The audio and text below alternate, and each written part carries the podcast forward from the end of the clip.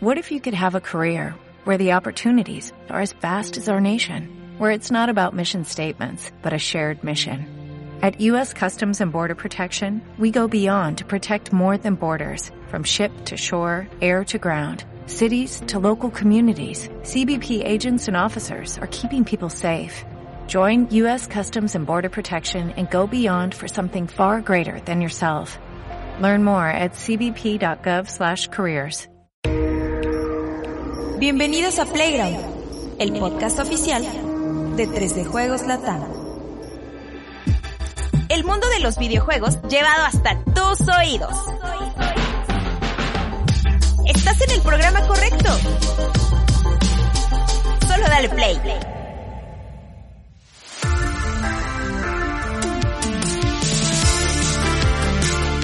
Amable comunidad de 3 de Juegos Latam, ¿cómo están? Volteo y no, no vi la cámara, bueno, no sabía dónde estaba.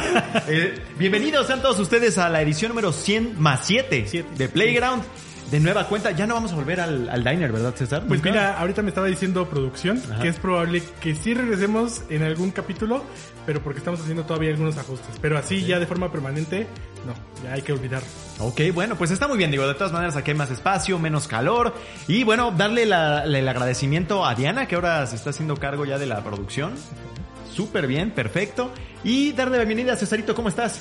Bien contento después de haber ido a comer a Popeyes. Bueno, de traernos nuestra comida aquí a, a- a las oficinas. Y también contento después del, del Xbox Direct que, que tuvo a bien presentar Microsoft esta tarde y que después de que empezamos con un poco de duda, de duda exactamente, terminamos bastante felices y hasta con un juego que ya está disponible. Ef- efectivamente, fue un evento muy interesante. Los invitamos también a que vean el stream si quieren de nueva cuenta, aunque igual ya lo vieron. O igual van llegando del trabajo y dicen, Ay. me lo perdí. Pues échenselo de una vez. Aunque ya habría sido en dos días esto. Bueno, no importa. Juanemcito, ¿cómo estás? Todo bien, todo bien, mi Rodri. ¿Contento con tu juego? ¿Cómo se Contento. llama? Hi-Fi... ¿Qué? ¿Qué? Hi- es Hi-Fi eh, Rush. No nos culpen, lo, lo anunciaron hoy, entonces por eso... No estamos Eh, preparados. El juego mega cool de ritmo con cel shade y que tiene un avatar que se parecería a los avatars que yo haría para los juegos. Efectivamente, ya estaba... Hasta con su Michi. Juanem ya estaba volviéndose loco ahí en la transmisión. Me empecé a preocupar porque ustedes no lo saben, pero Juanem cuando se pone loco por un juego es... De hecho, es nosotros, nosotros que estábamos en, en nuestros lugares, se, esca- se alcanzaba a escuchar los gritos de, De Juanem. emoción. De emoción. Así empieza, ¡ah! ¡ah! Así empieza el Juanemcito. Muy bien. Este, Alexito, ¿de qué es tu playero? Hoy traes de videojuego, de Ay, pilero. Ándale. De Xbox, mira, me voy a poner. Órale, súper. Venía en un maletín. Exacto. Ítem 101. Exacto. Exactamente. Wow. Y yo estoy muy emocionado porque aparte fue una gran sorpresa y fue además un evento muy cortito. que eso se Ay, agradece. Créeme, no, yo soy el que más lo agradece. Conciso, fechas o no fechas. Ajá. Y vámonos. Vámonos. Y también tenemos información de uno de los juegos más esperados. Si no del año, por lo menos del primer semestre, que es Hogwarts Legacy. Así que vamos a platicar de eso también. Y de paso, se me ocurre ahorita un repasito rápido del segundo capítulo de The Last of Us. si se nos da tiempo, estaría de primera. Así que esto va a estar buenísimo. Ah, espera. Platícanos del ítem número 38 Y de su pin, Sí. por favor. y del pin del, del Nintendo 64 que se, se me estaba yendo. Sí. A ver, primero el del Nintendo 64. ¿Qué historias tienes con el Nintendo 64 y de dónde salió ese pin? Fíjate que mi historia con el Nintendo 64 es muy triste porque nunca lo tuve. Y siempre, es la única consola que creo que siempre había querido tener. Ah. Ya la compré mucho tiempo después. De hecho, mis hermanos en la Navidad de hace dos años me regalaron un Nintendo 64 Pikachu, que es una cosa increíble. Pero el Nintendo 64 nunca lo tuve y siempre tuve como esa envidia. Ah. Y todo lo que está relacionado a esa consola me gusta muchísimo, ¿no? Y el logo, que es el pin que traigo hoy, que ya todos me chulearon. eh, pues cuando lo vi dije, ya, dámelo, dámelo, lo necesito, ¿no? Y es muy bonito, es un logo muy, muy ¿Cuánto, bonito. cuánto te cuesta ahorita un Nintendo 64? Ahorita yo creo que unos, a lo mucho con un control y en buen estado, unos 500 pesos. Yo, yo le echaría, sí. de hecho, el que yo, la primera vez que me lo compré me costó 150, pero sí había que arreglarle algunas cosas. Esa fue mi primera consola. Porque antes de eso fue un Game Boy, o sea, no contaba, y pero fue mi primera consola. Así que también me trae buenos recuerdos toda Sí. esa, esa consola. Cuando te Que no sé- Mario. No me gustó. mi primer juego fue World Cup 98. Ni así, ni así. No, primer juego, después GoldenEye, Perfect Dark, Quarterback Club. Que ya viene GoldenEye de regreso. Ah, ¿eh? ya viene GoldenEye de regreso. de Viernes, efectivamente. Pues bueno, muy buena historia, muy buenos Gracias. recuerdos. Y tu eh, camisetita de Shovel, Shovel Knight. Knight. Shovel Knight. ¿Me lo dijiste hace rato el nombre? El Ya no sé. caballero pala. El Caballero Pala, la verdad, un juego increíble que me tocó Me tocó comprarla antes de que saliera el juego en uno de los primeros PlayStation Experience, pero porque curiosamente el, el músico, eh, este Jake Kaufman, que hizo la banda sonora, eh, estuvo Ah, tocando como dos años antes de que saliera el juego aquí en México, en un concierto que hubo, la música de Shovel Knight. Ah, yo pensé y que seguro estuvo en uno de esos este, de reuniones de, de los noventas, güey. No, no, no. Tocando estuvo- para Fey, güey. Es, es buenísimo, es buenísimo ese músico, de mis favoritos. Y Shovel Knight en general. Juan M es como el Pepe Segarra de, de aquí. Uy, o sea, es el experto en música. O sea, sabe de videojuegos, pero aparte la música es como que... No, y de hecho en Navi- esta Navidad la pasé jugando Shovel Knight, pero Shovel Knight Dig, que Ah, fue el más bonito. reciente de Shovel Knight. Que la verdad todo- todos los, los spin-offs, todo lo que han sacado es fabuloso de esa serie. Bueno, pues Así con es. eso empezamos. No te pregunto de tu historia de tu camiseta porque... O sí, a ver, dinos, ¿qué pasó con esa No, camiseta? pues es que estaba en rebaja. es del Walmart. Tenemos un amigo que traía un día una... sa- Saludos Michael. Este, traía una, una, una playera, no me acuerdo de qué juego, y de que, oye, pero ¿a poco te gusta ese juego? No, pues es que es lo que había, lo que, lo que, lo que había para ponerme el día Es de para hoy. lo que alcanzó. Bueno, pues con esas anécdotas arrancamos eh, Playground número 100 más 7. Que comience esto, vamos.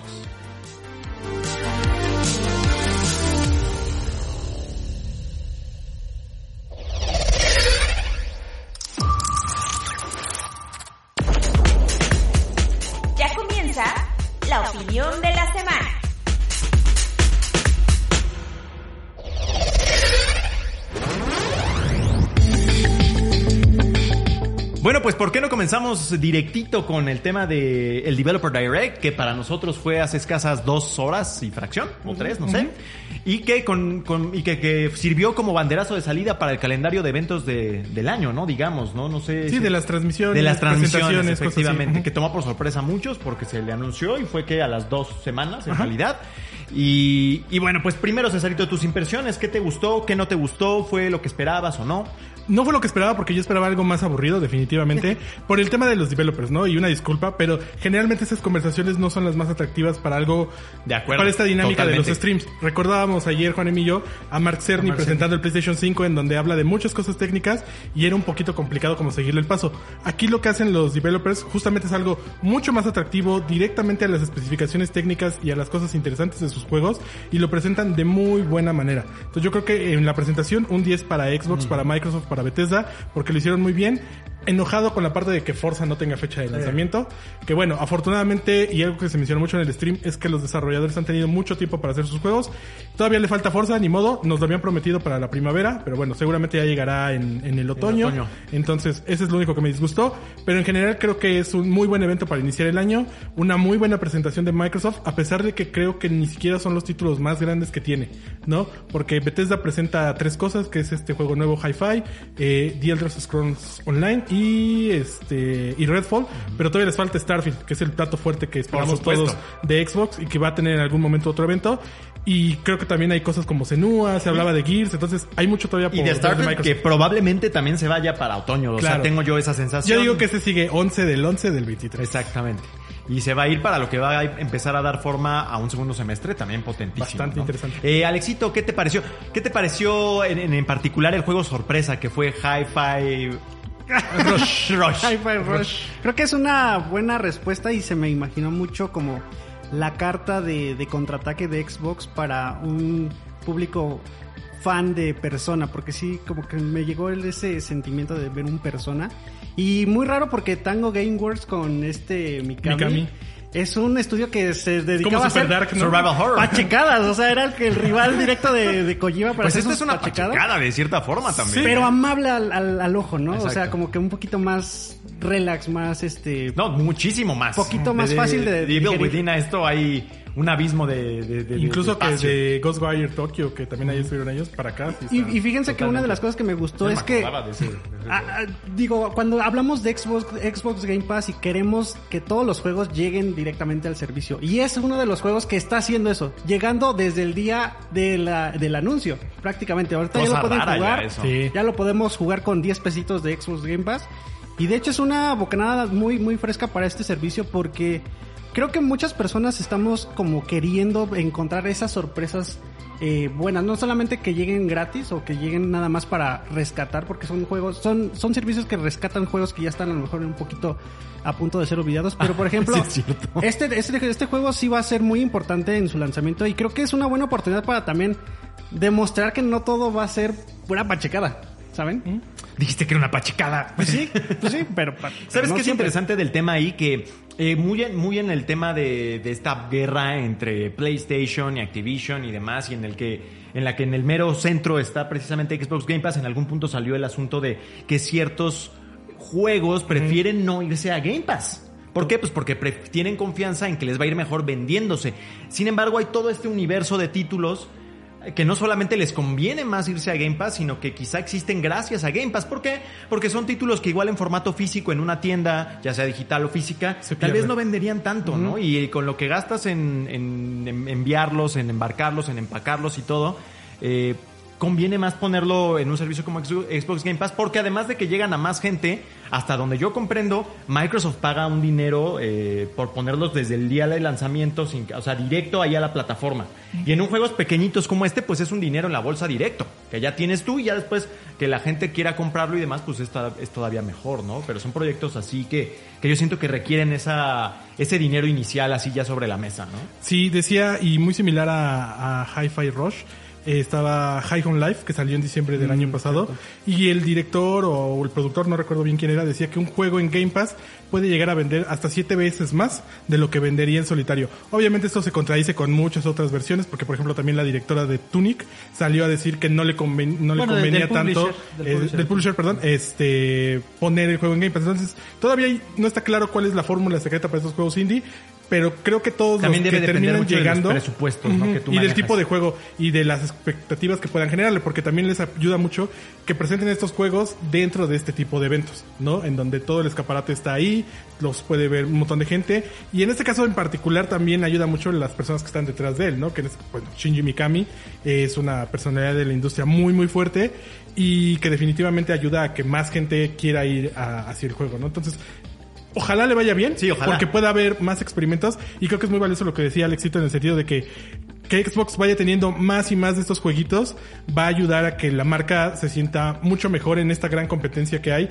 En la que definitivamente todavía le cuesta trabajo competir contra Nintendo y PlayStation, ¿no? Entonces, no necesariamente tiene que haber un Halo, un Gears cada 6, 7 meses. Pero sí estos juegos chiquitos cada 2, 3 meses van a ayudar muchísimo a la plataforma a seguir Incluso creciendo. le dan como ese esa patada de inicial para demostrar que el estudio todavía tiene como el punch de hacer juegos, porque muchas personas estaban esperando un anuncio como de, de Evil Within 3, que a lo mejor pudo haber sido una realidad, pero mejor mi- este Shinji Mikami se decidió irse por algo más fácil, más eh, sí, más, más fácil de hacer, Experimental, experimentar. Quizá fácil, pero no a, este, a la segura, ¿eh? ¿no? Porque puede Sí. ser que te arriesgues y fracases, ¿no? Y al final Evil Within es una marca que ya está establecida, ¿no? Le puede pasar como mucho el caso de Metroid Dread, ¿no? Que a lo mejor el primer paso para, para Nintendo fue probar cómo iba con el, el remake de Samus Returns con Mercury Steam, me parece. Y después ya se animaron a hacer la siguiente parte que ahorita estábamos más que encantados y después ya va a venir Metroid Prime 4.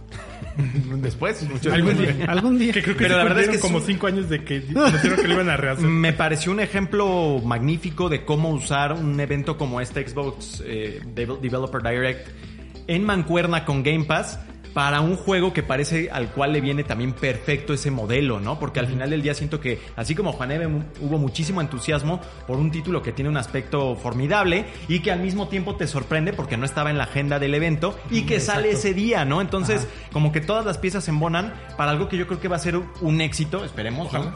un éxito para ellos eh, en el sentido de haberlo hecho de esa manera, ¿no? No, no, no de sacarlo a la venta tradicionalmente.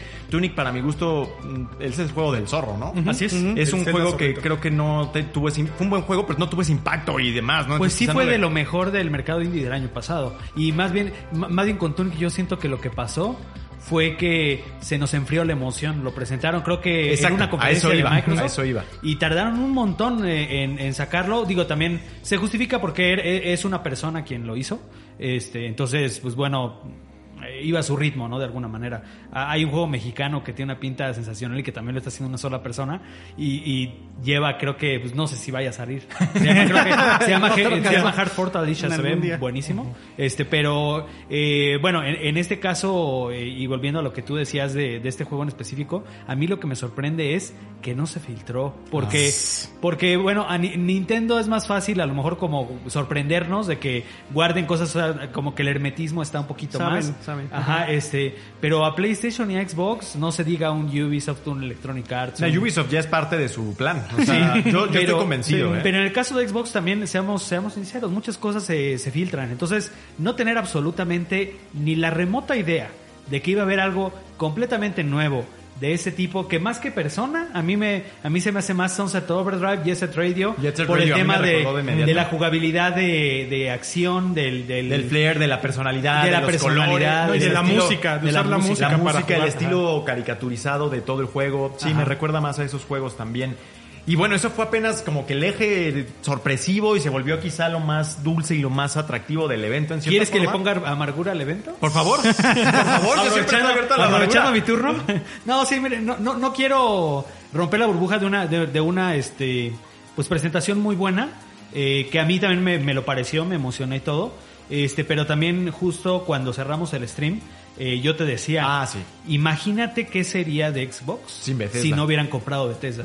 Porque Bethesda ha sido una de las adquisiciones más tardías y ahorita Bethesda fue quien les hizo el carry en este evento en específico porque lo que tienes fuerte del lado de Xbox al lado de, de De Minecraft Forza que, de- que Minecraft Legends que es una apuesta segura pero Y que es una compra. Aparte, digo, se nos Ajá, olvida sí, que ese también, también es compra. una compra, pero bueno, ese ya lleva un buen rato, o Sí, sea, ya, como consolidado tiempo, ahí con tiempo.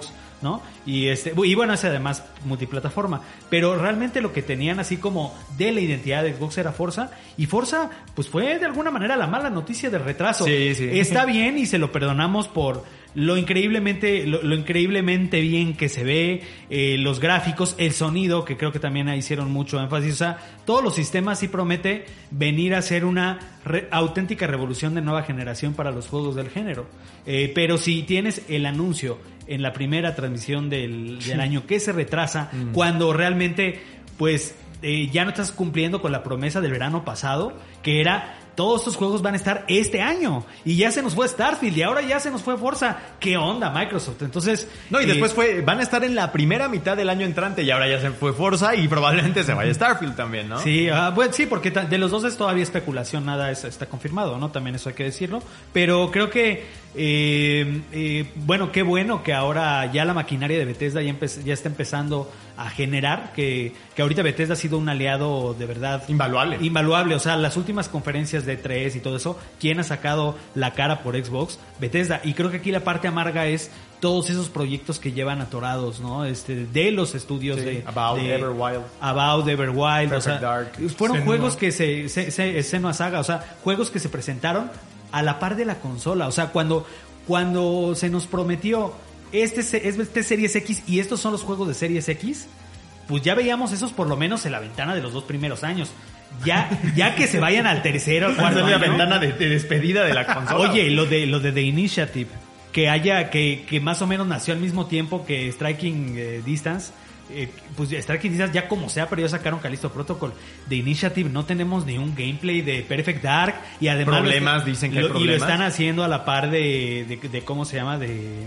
¿Tomb Raider? De, ajá, de, de los de Crystal Dynamics y luego lo, lo que acaba de pasar el escándalo con 343 de, de los despidos de De que si siguen, de que si no siguen. De que Al yo- final Halo Infinite pues fue un juego que no estuvo a la altura de las expectativas. Eso Pero es entonces, de alguna manera, todo está miel. O sea, qué bueno que Xbox nos dice, pues no importa que, que nos pasen estas cosas malas porque aquí tenemos todo esto bueno. Y está bien, porque para eso también son las compras, ¿no? Para que te empiecen a, a generar esta identidad, ¿no? Y creo que Bethesda va a ser la gran, la gran carta de identidad de esta generación para Xbox. Pero sí, de alguna manera, pues queda un poquito la duda, ¿no? Que ha sido, pues algo desde que inició la generación. Y digo, sin afán de, sin afán de ser No, pesimista pero nuestra porque- chamba es analizar, ¿no? No Así nada más es, quedarnos este, con la parte superficial. Porque ¿eh? pues estamos muy contentos de que, de que realmente pues ahorita ya tenemos juegos. O sea, yo, yo me siento muy feliz porque también no he, no le he sacado, siento el partido que debería a mi Series X y, pensar hoy en llegar a mi casa y descargar High Fives así como, pues no lo imaginé, o sea, no, no imaginé que en enero iba, iba a estar jugando un juego así.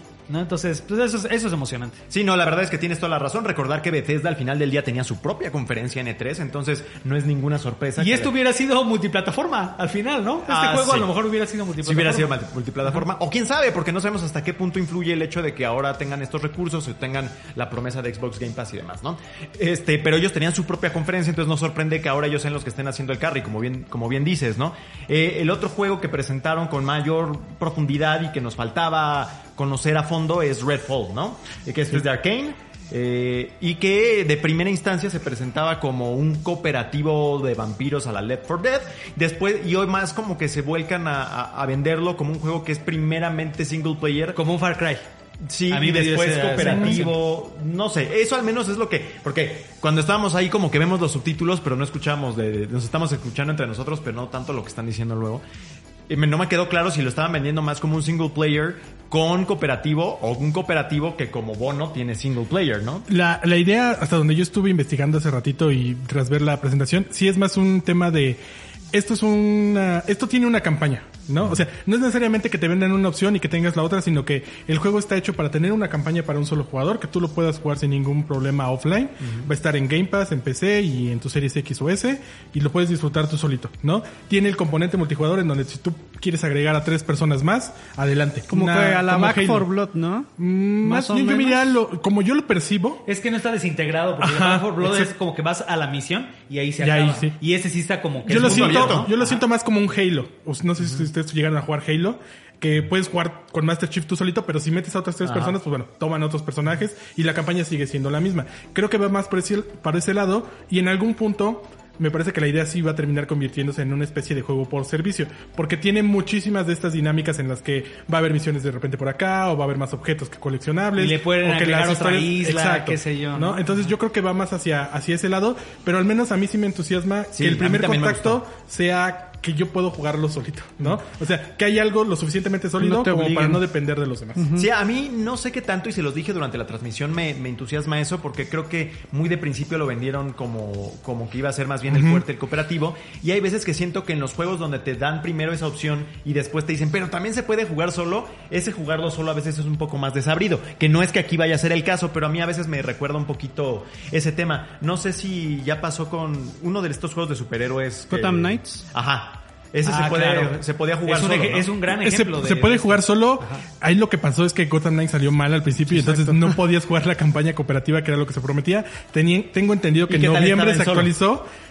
Y ya, pero nadie lo probó, ¿no? Este, jugando solo estaba bien. Ah. Era como un Arkham venido a menos, como nos comentamos en algún momento en el podcast, pero al menos la campaña sí estaba bien hecha y sí se sentía que no era una idea de, De segunda, Exacto, de segundo ajá, de plano, que digamos. eh, primero se pensó como multijugador y después le metieron una campaña. No, Como la campaña sí estaba bien hecha. más o menos en ese Exacto, terreno. Avengers tiene ese problema, que hay, exacto, vas, cuando llegas al punto clave, ya a fuerzas necesitas jugar con alguien, porque es menos divertido y hay muchísimos enemigos y entonces tardas más solito, pero todo el trayecto lo puedes jugar tú solito. Entonces, Avengers es un mal ejemplo, Gotham creo que lo hizo bien, pero el juego no es el mejor de todos. Vamos y a ver aquí cuál de parece, dos es. Aquí parece que van bien porque además este estudio hizo Dishonor e hizo Prey, que en cuestiones de campaña están muy bien hechos. el Exactamente. ¿no? diseño de niveles y todo eso. Y yo creo que a- a- para mí lo que pasó con Redfall, y creo que nos pasó a muchos, eh, yo siento que nos lo vendieron mal en el 3 y no y no no y no lo explicaron bien y no lo explicaron también bien Porque por- aparte decepcionó mucho a la gente que esperaba otro Dishonored. digamos. Exacto. Y ahora sí no lo vendieron más como es esto, es una campaña. Y, y creo que también lo que están haciendo los desarrolladores es algo un poquito arriesgado en cuanto a concepto, en cuanto a mix de single player con multiplayer. Eso a tal grado de que una de las frases con, la, con las que cierran, de los pocos sub- subtítulos que se alcanza a cachar que les platicábamos, era que decían, ¿es un, ¿es un multijugador? Sí. ¿Es un single player? Sí. ¿Es este mundo, mundo abierto? abierto? Sí. Este, tiene Todo lo que nos Sí. gusta. Ajá, todo lo que nos gusta y lo que queremos jugar. Pero también ellos, ellos mismos dijeron, también es algo bien difícil de explicar. y de Ni, dar ni ellos mismos saben que... Pero siento que hoy, por lo menos, nos, nos, el mensaje fue un poquito más claro de hacia quién va dirigido este juego. Y muchos que en E3 dijimos, "Mm, no es tanto para mí. Ahora sí, eh, yo, yo, yo luego, luego le escribí un cuate con el que siempre juego. Seguro nos vamos a aventar esta campaña. O sea, y nos la vamos a pasar muy bien, ¿no? Sí, porque a nivel concepto, no solamente visual, que a mí me conquistó de inmediato, o sea, ya lo imaginaba, pero está, parece estar muy bien implementado. O sea, este tema de hechizos combinado con, con armas de fuego, pero que disparan estacas. Como steampunk, ¿no? Eh, También un poco, porque tenías uno que traía como una linterna de rayos UV. Ah, que estaba bueno que los- ajá, como si fuera el Todo sol. la de la guitarra, el pedazo de guitarra. el que trae ¿no? una o sea, todo eso me gustó muchísimo. Entonces siento que independientemente de si es para uno o si es para varios, creo que el concepto es muy, muy atractivo. ¿No es así mi buena Alexito? De hecho, creo que también tenían problemas de comunicación porque yo recuerdo que ese título lo estábamos viendo con ojos de Battle Royale. Porque tenía muchísimas cosas, por ejemplo, en esta parte de las armas, que tenías muchísimos instrumentos de ataque y decías, ah, ok, vas a luchar contra una horda de vampiros o qué onda. O sea, como que no sabías bien por dónde iba la, la jugada, ¿no? Y aquí incluso tenemos secuencias de, de que De te sigilo. salen de sigilo y hasta te salen jumpscare. Ajá. Porque estás ahí pues, este, entrando a una casa abandonada o una casa así oscura y te sale un vampiro y te empiezan a perseguir por toda la casa. Eso creo que todavía le implementa muchísimo más a esta idea de que puede ser un shooter, pero a la vez puede ser un survival horror o puede ser un juego de supervivencia, no sé. Todo ese tipo de cositas. Creo Pues que sí. es muy híbrido. Ese otro ¿No? título, eh, ¿para cuándo lo, lo pusieron? Para Ese- el 2 de mayo. Que decíamos, ahí yo me hubiera echado, quizás si hubiera estado Forza listo, mejor me echar Forza para mayo y mandar este para, Navidad, para octubre. Es que este Halloween Este tiene, exacto, este es más como de otoño y además la va a tener bien difícil porque 10 días después sale Tears of the Kingdom.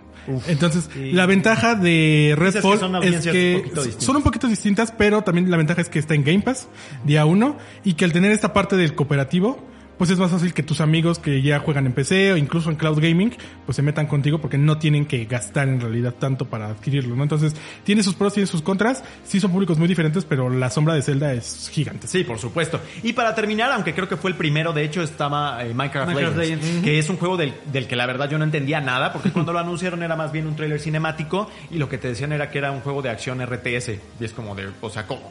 Y ya lo pudimos ver y la verdad es que también me sorprendió muchísimo, no nada más por la parte visual, que, que sí es Minecraft, pero tiene como un saborcito distinto, sino que propone algo bien, bien diferente. Es como... Un RTS en modo rápido. Sí, sí, pero lo estás jugando cooperativo, como en pero en tercera versus, persona, ¿no? También. Ajá, en tercera Cooperativo, persona. pero tiene contra player otro versus equipo. player y además tiene la ventaja de ser crossplay. Y hasta había elementos ahí como de... muy completo. como Tower de- Defense, porque ya ves que tienes- Tower Defense. construyes un castillo y de pronto llega o el otro equipo o no sé si en alguna modalidad sean solamente como NPCs que lo atacan y tú tienes que fortificar el castillo Hasta para... como de MOBA incluso, tantito Sí, por hay el, de todo por el ahí. multijugador. Se ve muy muy interesante y muy divertido, que creo que eso es lo más importante. Es un título que a mí normalmente no me hubiera llamado, pero siento que jugando por nosotros cuatro y construyendo tu castillo y vete a buscar el castillo de los otros. Porque tienes que encontrar a y- los enemigos, Exacto, yo incluso. que de hecho todavía no entiendo bien como cuál es la escala de los mapas y demás, porque sí te dicen, encuéntralo. Creo que sí van a ser bastante grandes porque Ajá. además se van a ir creando, no va a ser siempre el mismo mapa, es esta, este tema rural. Exactamente. Eh, viene muy completo, no lo está haciendo Moya tampoco directamente, tú mencionabas el Es estudio, no me acuerdo Black, cómo se llama. algo. Ah, Blackbone o algo así. Algo así. Ahorita Pero el- sí es un juego al que le tienen mucha fe en el sentido de cómo han estado manejando Minecraft, que es justamente lo que Microsoft le quiere vender a la gente, bueno, ahí a las asociaciones que están impidiendo la compra de Activision, en el sentido de que este juego así de grande va a llegar a todos lados, todos lo van a poder jugar al mismo Blackbird. tiempo, con la ventaja obviamente aquí de que igual día uno en Game Pass y pues ya con todas esas situaciones, pero se ve bastante bien, Mm, un poquito creo que va hacia el lado de cómo ha crecido la comunidad de Minecraft a través de los años, ¿no? El juego original pues salió hace más de 10 años y yo creo que ahorita los jugadores que empezaron jugando algo como Minecraft, que ya pasaron por Minecraft Dungeons, que fue el, el tipo Diablo, ahorita ya están el- más el- preparados historia, para esta situación. Sí, aunque ese siento Mode. que era muy infantil. Story Mode. ajá. Ujú. Sí, está Minecraft medio Earth, básico. ese es el otro. Y bueno, este título está para el 18 de abril. Entonces, mal que bien si tienes un primer semestre pues, atractivo y con propuestas interesantes. Y mal que bien medio consistentes con el tono que a veces maneja Xbox, que al final creo que es sin tono. Pero como que son cosas Pero no sí tan... es como de adolescente, ¿no? Como, exacto, como cosas como de adolescente. Ni, ni señor de Last of Us. este, todo está horrible y macabro. Y mucho potencia, ni tampoco Nintendo. Nintendo. O sea, están como por ahí la en medio. Entonces al final, bueno, pues sí, la única manchita, digamos, fue un poco... El eh, chavorruco más el- bien, El caso de, ajá, de Forza. quiso decir. Chavorruco. Eh, un poco el, el caso de Forza, que independientemente de esta ambigüedad o falta de compromiso con la fecha de lanzamiento, se enfocaron un poco en otros aspectos cosméticos del juego y a mí me sorprendió este tema de de que la, hasta la mugre va a ser realista, ¿no? O sea, procedural realista. Eh, cositas por, de las que cogea un poco Gran Turismo que... Los eh, entornos, claro. Pese a que es un gran simulador y digo, cada uno tiene sus ventajas. Poner también en debate uno y el otro, digo, ahorita Gran Turismo viene para VR y también va a ser súper emocionante, pero cada uno tiene sus ventajas, pero creo que Forza también tiene una... una una ventana de oportunidad de donde a Gran Turismo le falló los entornos como bien los dices, entornos que eran y su cartón dependencia eh, tóxica al online, que al final le cobró una factura I- tremenda. Imagínate que aquí este Turn 10 diera la lección de humildad que siempre a Microsoft le hemos achacado de ese tipo de malas prácticas y que ahora Gran Turismo es el que se queda así y que ellos sí sean un poquito más flexibles con que puedas jugar a- offline a lo mejor. o algo Pues es así, que sí ¿no? puedes jugar offline porque tiene desde el Forza 5 de One Ah, Del que lo de la nube. con- perdón. ¿Cuál crossover? El que, que- que te comenté que hizo el crossover Ah, con Top Gear. Con Top Gear. Ah, no, es Ya- el 4. Ah, ok. Pero siempre ha tenido como que este, esta otra parte que tú puedes jugar solo. O sea, no. Sí, y justamente lo que hace eh, Turn 10 es que juegas solo, pero juegas con los datos de otras personas Ah, que han estado jugando con el Drive Avatar. El Drive Avatar, exactamente. Que es un concepto de la nube que Microsoft viene manejando desde hace 10 años, que salió el Forza 5, y que nunca necesitas el online, pero conforme vas avanzando vas recopilando datos y después esos datos los lleva a otra a otros jugadores de tu lista de amigos o conocidos. Entonces, lo hace muy bien. No creo que necesites forzosamente estar conectado para jugar Forza, porque nunca ha pasado. Y algo que también tiene Forza, a pesar de ser un simulador bastante competente, es que es mucho más sencillo que Gran Turismo para Sí, iniciar. totalmente. Entonces es más amigable, tiene este hermoso botón de rewind, en donde si, te equivocas, te echas para atrás y vámonos, no, no tienes que repetir toda la carrera. Entonces yo creo que lo van a hacer muy bien y espero que sí porque tienen mucho tiempo desarrollándolo, tienen muy buenas capacidades técnicas con la consola a la que va a llegar y pues es un estudio que se ha comprobado que lo hace muy bien con, con este tipo de juegos. Efectivamente. Y, y creo que de, de Forza también otro, otro mensaje a mí que me parece importante. eh, había rumores de que se iba a tener un subtítulo, un número o algo así como para, para dejarlo en una entrega y ya no, simplemente se, fa- se llama Forza Motorsport. Es como un reboot.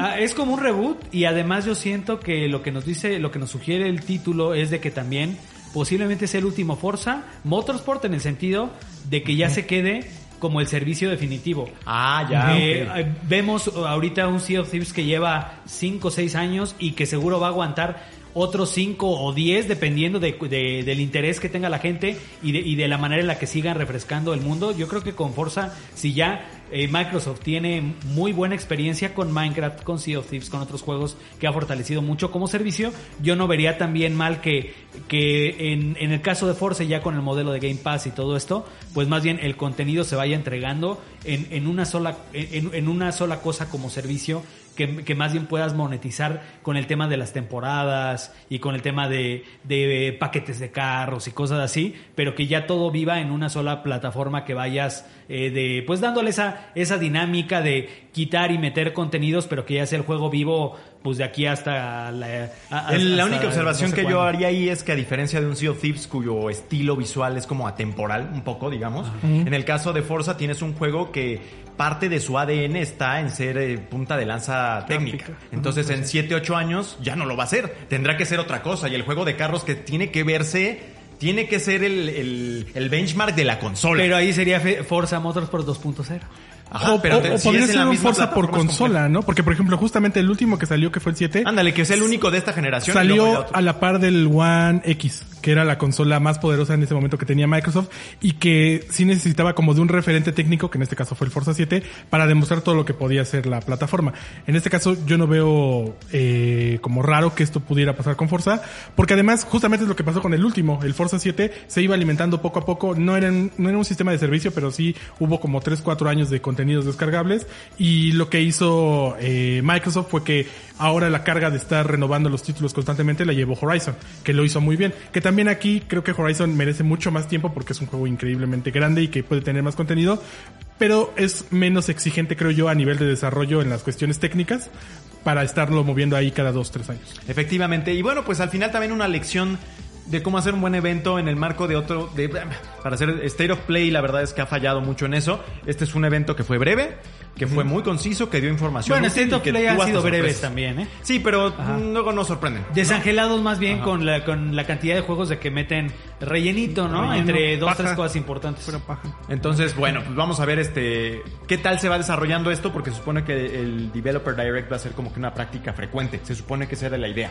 Entonces vamos a ver, porque todavía tienen, como ustedes bien dijeron, varios juegos que están ahí pendientes y que son fuertes, empezando por Starfield, pero también tenemos ahí Stalker 2, que es otro juego pues, importante. Eh, ah, el juego que también creo que es ruso, Atomic Heart. Atomic Heart. Atomic Heart, Que ese este, cuando, cuando va... Ya en sale. febrero. Ah, entonces ese sí ya no. Y además Ya- no es exclusivo de Xbox, pero llegaría uno en Game Llega Pass. Game Pass. Y bueno, pues sí, Starfield va a tener su evento en primavera, eso lo dijeron ellos, y estaremos muy atentos a ver qué pasa con ese juego. Entonces ese fue el Developer Direct, un buen evento creo, ¿no? En general. En general un buen evento, una buena manera de empezar el año para Xbox, eh, prometiendo tener un mejor año que el anterior, Eh, y bueno, pues además de eso vamos a hablar acerca de Ale- Alexito le paso la batuta. Porque ya muy pronto vamos a tener el estreno de Hogwarts Legacy que de a poquito se ha ido convirtiendo en un juego realmente muy anticipado. Y si no estuviera por ahí Zelda y si no estuviera Starfield, probablemente contendiera. Y va, va a contender por el juego Sí, del año sí. probablemente. La nominación no- igual y sí. Aunque, exacto, nominado tal vez esté, aunque probablemente no, no pueda llevárselo a menos que de verdad nos super hiper sorprenda, ¿no? O otro decepción. Decepcione. ¿Cómo estuvo lo que pudiste ver? Híjole, yo creo que aquí empiezan a haber muchas dudas sobre, o sea, siempre decimos que Zelda va a ser el ganador del juego del año, ¿no? Pero también creo que al ver Hogwarts Legacy eh, me queda completamente claro que si se lo llevara no me, no me enojaría porque es un juego increíble. Eh, fíjense que yo cuando llegué al, al Hanson que nos invitaron nuestros amigos de Warner y Avalanche Software. Son tus eh, amigos, güey. Son mis amigos, exactamente. Le dieron estos autógrafos. Exacto, sí, sí, sí, sí. Este, yo iba con las expectativas muy mesuradas, porque yo cuando vi Hogwarts Legacy en los primeros avances, yo lo sentía más como un juego muy eh, de estudio independiente. O sea, en el sentido de que yo lo veía un poquito flaco, por así decirlo, un poquito débil en cuestiones técnicas, ¿no? Después, con el paso del tiempo, ya empezamos a ver los, los directos donde de- mostraban los hechizos, mostraban la exploración, y creo que fue agarrando un poquito más de fuerza. Pero una vez sintiendo el control y agarrando al mago por primera vez, Agarrando la varita, güey. agarrando, no, no quiero decir eso. No, ¿por qué no, güey? Porque la varita viene después. No es, no es el primer minuto. ya que te casas. bueno, ya. Pero teniendo el juego en tus manos sí es una, una experiencia increíble. Eh, cabe resaltar que una, yo creo que también abona mucho que jugué en consolas de nueva generación o de actual generación, Xbox Series X y PlayStation 5. Y yo creo que es una de las grandes dudas que a mí me deja de aquí a su lanzamiento. ¿Cómo va a reproducirlo una consola como Nintendo Switch? Eso creo que sigue siendo como mi principal eh, miedo porque durante mi prueba eh, pude ver muchos detalles gráficos, muchos detalles técnicos que lucen increíble, pero que al momento de, de empezar a asimilarlo en una consola portátil como Switch, sí me empecé a dudar, díjole, creo que aquí no va a poder correr decentemente. Les, le doy el beneficio de la duda que hagan un buen port, como por ejemplo ahorita estábamos comentando que The Witcher llegó a ser un buen También port Doom, ¿no? para Eh, Nintendo estuvo, Switch. estuvo decente, pero Mierda. mejor a Nier Automata. Ah. Nier Automata sí fue un port eh, excelente. Crisis Core. Cra- Crisis Core. Incluso Wow, este Cri- Crisis Core se ve increíble y no, no, no dudo que lo hagan de maravilla, pero sí llega a haber como esa duda, incluso a las Pero a ver, cuéntanos Es que es más mundo abierto. es Ajá, mundo cuéntanos cómo es un poco para poder de ahí, porque estamos como que viendo de "Uy, cómo va a estar en Switch, pero todavía no sabemos Sí, sí. bien qué viste, ¿no? O sea, qué, cómo está el juego, qué, qué se siente jugarlo, cómo es el mundo, qué pudiste ver. Bueno, de entrada es un juego de mundo abierto Ajá. que tiene tintes de RPG y acción. Eh, muchas veces nos poníamos, los que fuimos a la prueba, nos poníamos a cuestionar que si era el sucesor, sucesor de Elden Ring, porque tiene un nivel de reto muy alto.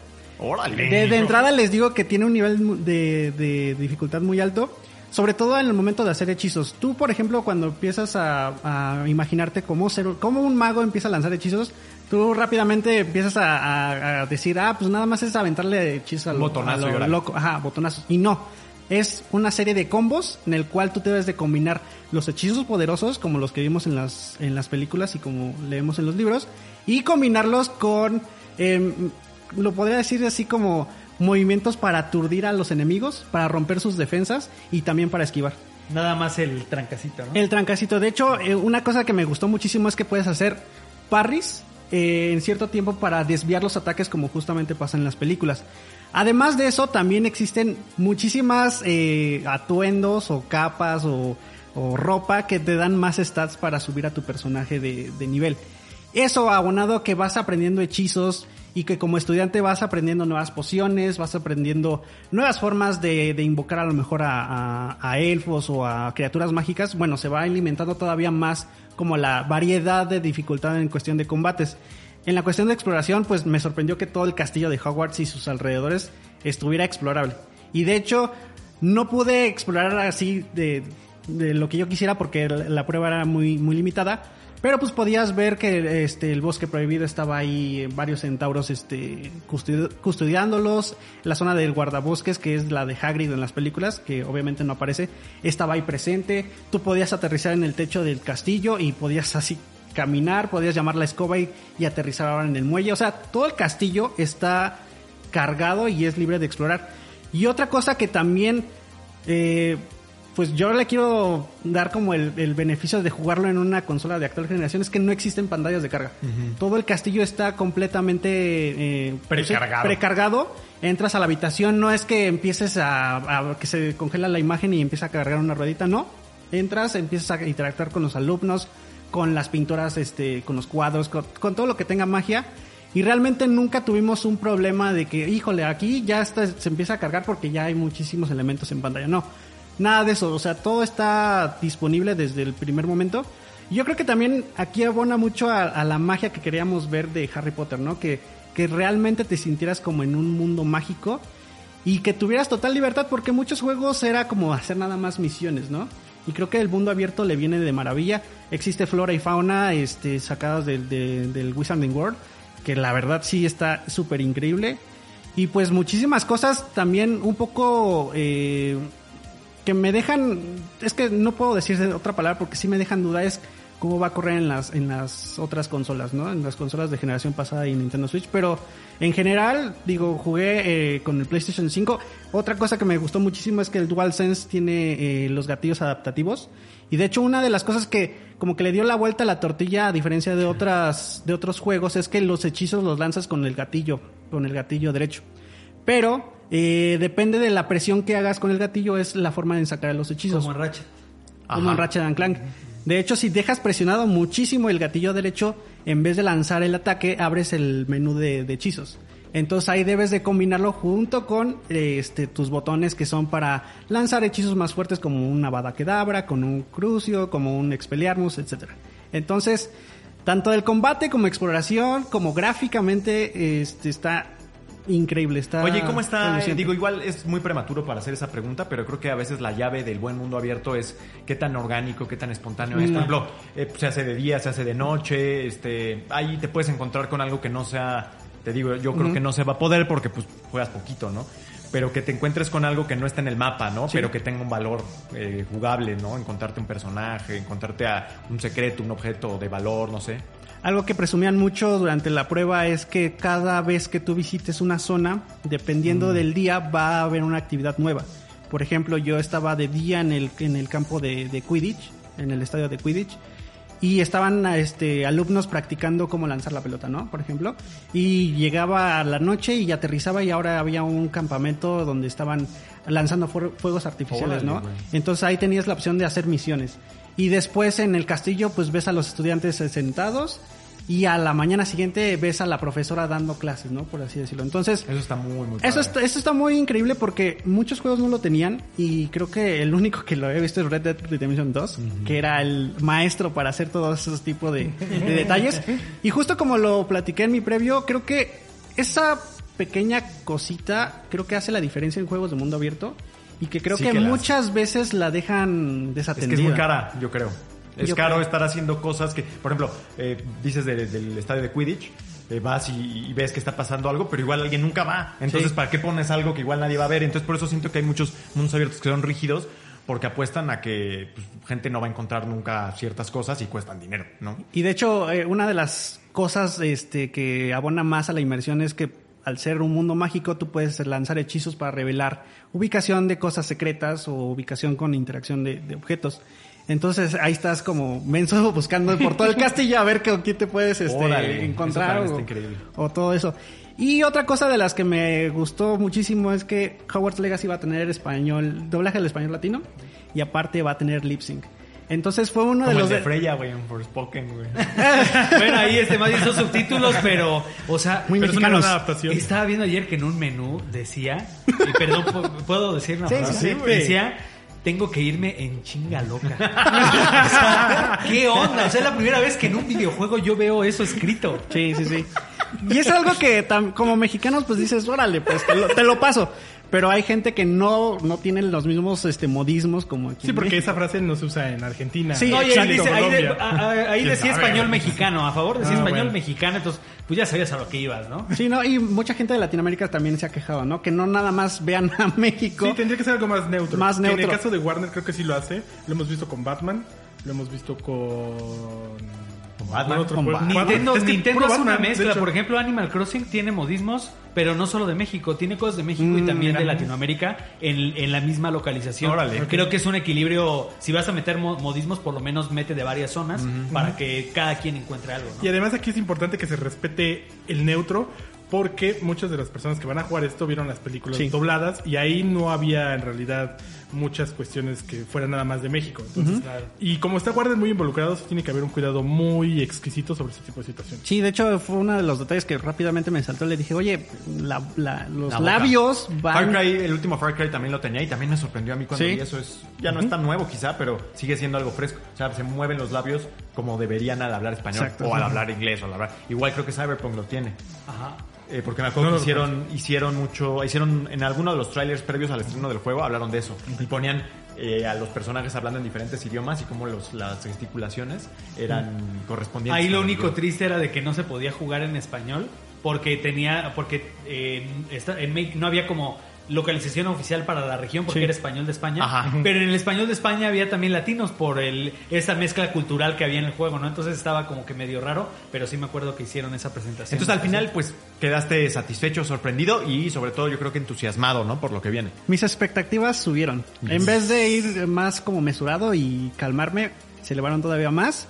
Y pues es- fue una probadita de lo que pude haber este explorado, pero nada más fueron dos horas. Digo, la reseña va a estar más completa, pero sí, no quisiera... Bueno, sí me voy a adelantar, pero puede que sí sea un contendiente a. No quisiera, pero... No quisiera, pero lo voy a Yo hacer. creo, emoción. que, yo creo que el tema de, de llenar un mapa grande, no, quién sabe qué tan grande sea el mapa, pero llenar un mapa con actividades rele- relevantes es, eso sí, sí, no, no es, no es tarea sencilla. De fuera del gimmick de que si de noche, de día y todo eso, es difícil. Sí, vamos Y a ver. Es difícil y también este, pues es un estudio que no tiene experiencia con este tipo de juegos.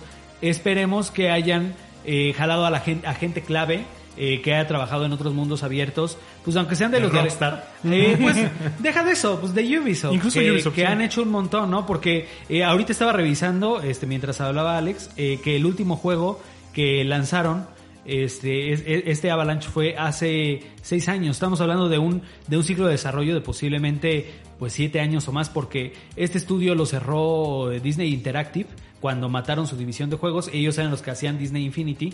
Y después de eso tuvieron un proyecto chiquititito que fue un juego de la película de Cars 3 que fue el que salió hace 6, 7 años, pero es un juego menor, es un juego pequeño. Yo digo que incluso Harry Potter pudo haber estado a la- en, desarrollo a la par. Y yo creo que Warner compró este estudio en específico teniendo en mente Harry Potter.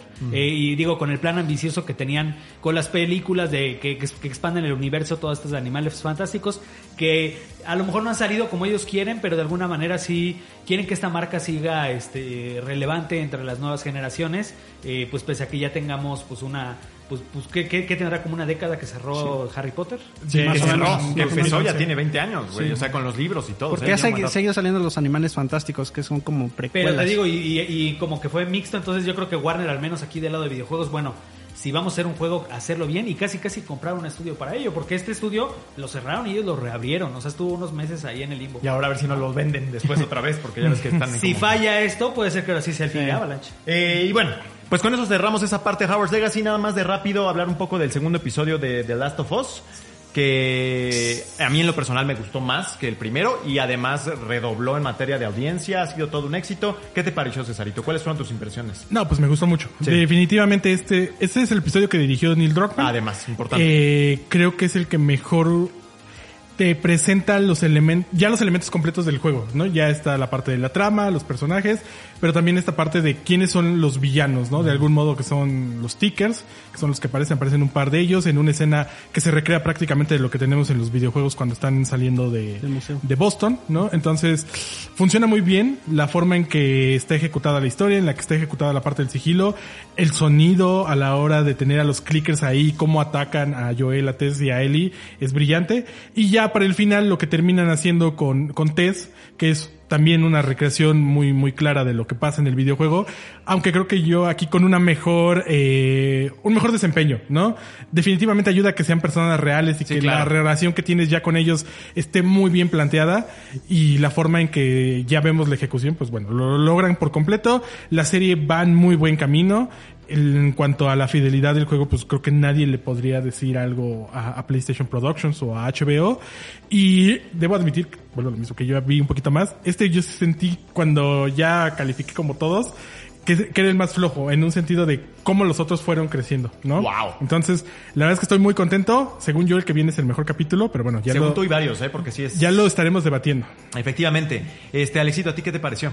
Increíble, porque creo que aquí abona muchísimo a cómo se va desarrollando la historia y cómo se va resolviendo ese problema de los infectados, ¿no? En este caso los clickers. Creo que la naturaleza de estos, pues sí, enemigos se representa muy bien, que son muy peligrosos, que son extremadamente sensibles al ruido.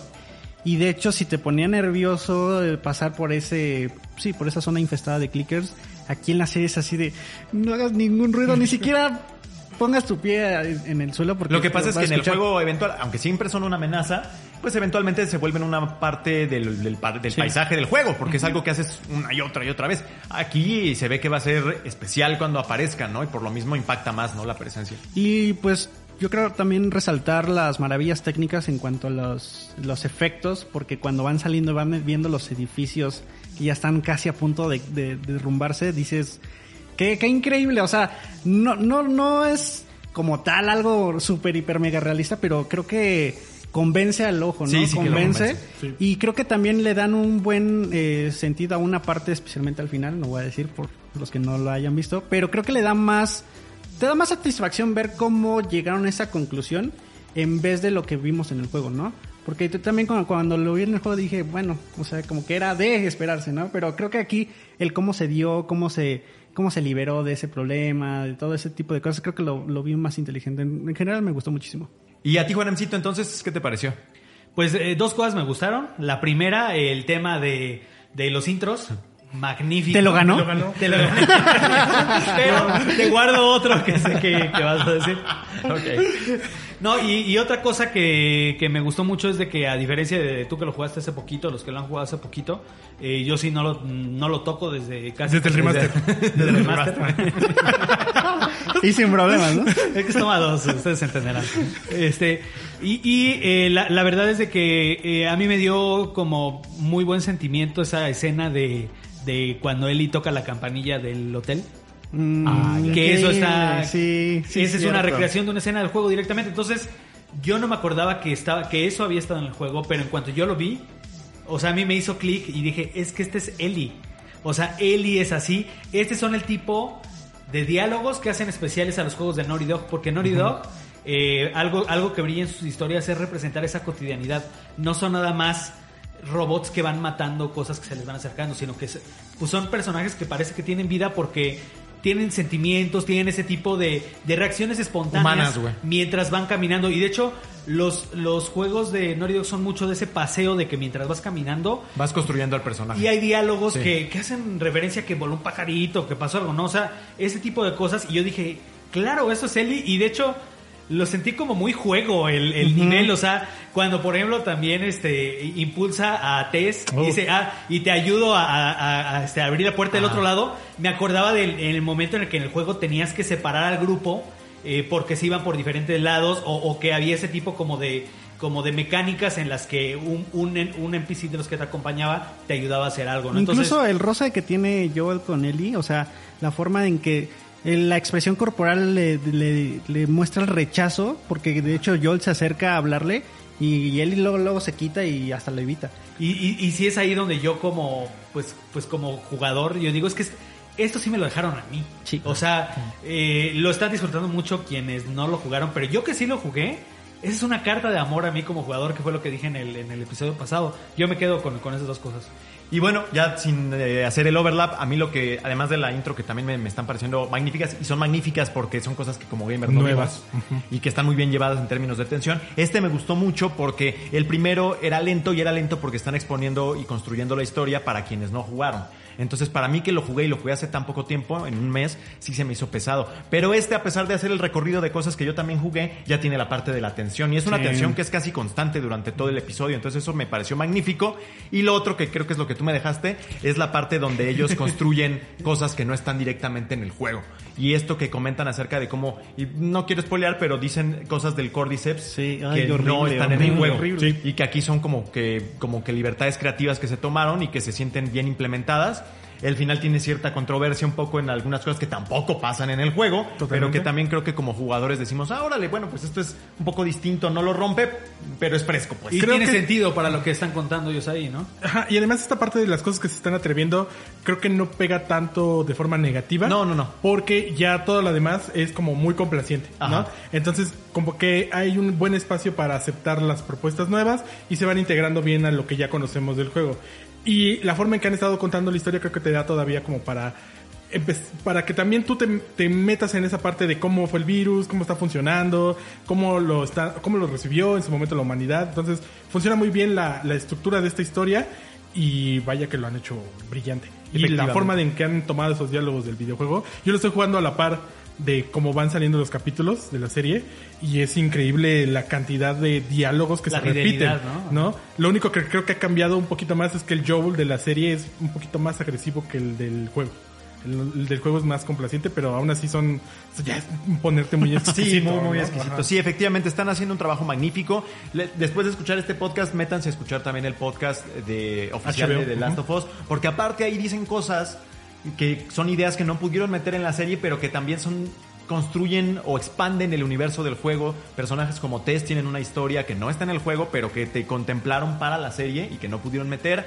Y también Tess tiene algunos diálogos dentro de la serie y de este capítulo en concreto que también te hacen pensar en cosas que en el juego no están, pero que dices, bueno, igual y pudieron haber estado. Es ahora, es muy sí, ambiguo. ahora sí cosas que jamás saldrán. que jamás saldrán. asombrado, satisfecho, creo que los, los cuatro, y además todavía más asombrado porque, como dicen, fue el de Neil Druckmann.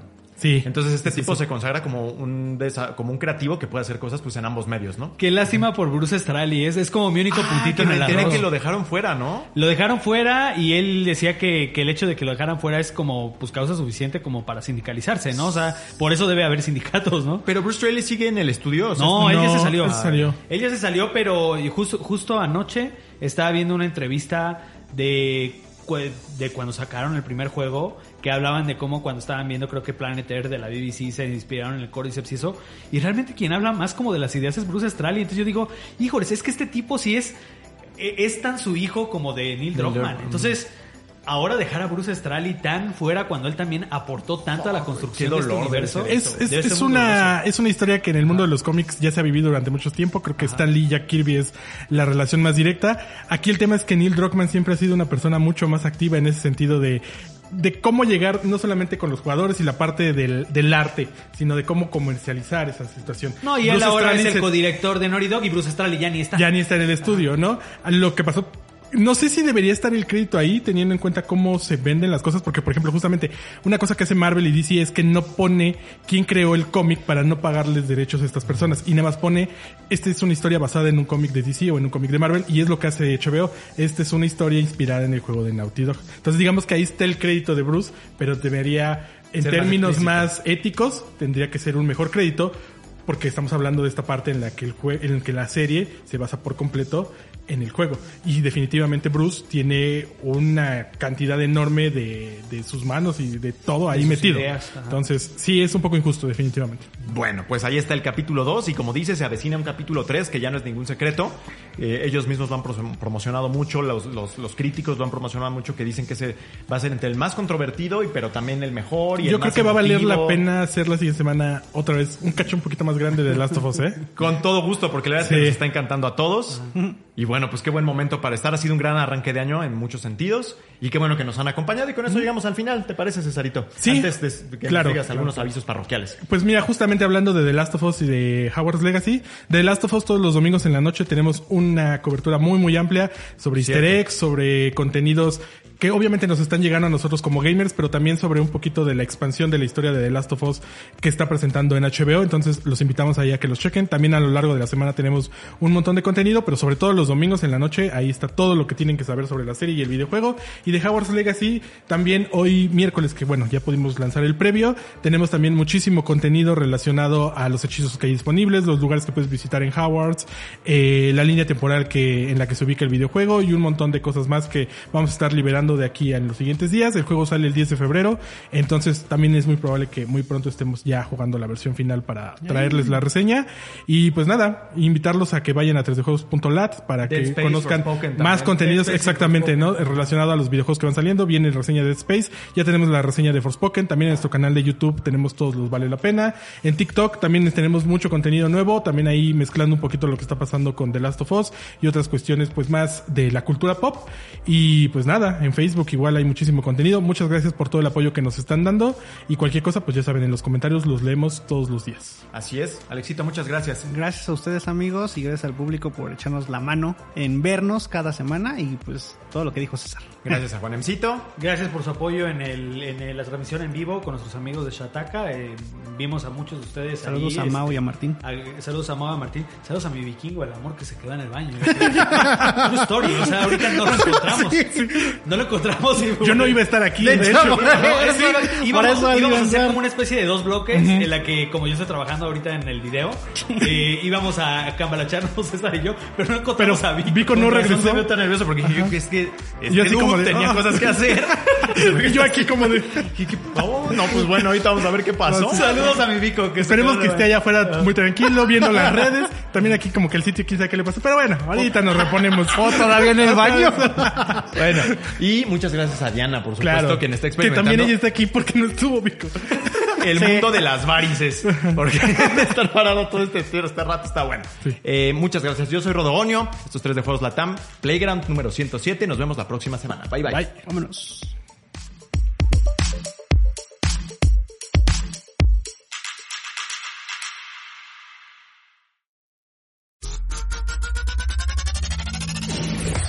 Playground, el podcast oficial de 3D Juegos Latam. El mundo de los videojuegos llevado hasta tus oídos. Nos escuchamos la próxima ocasión. Mientras tanto, disfruta tus partidas y juega responsablemente. Playground es una producción original de Webedia Podcast.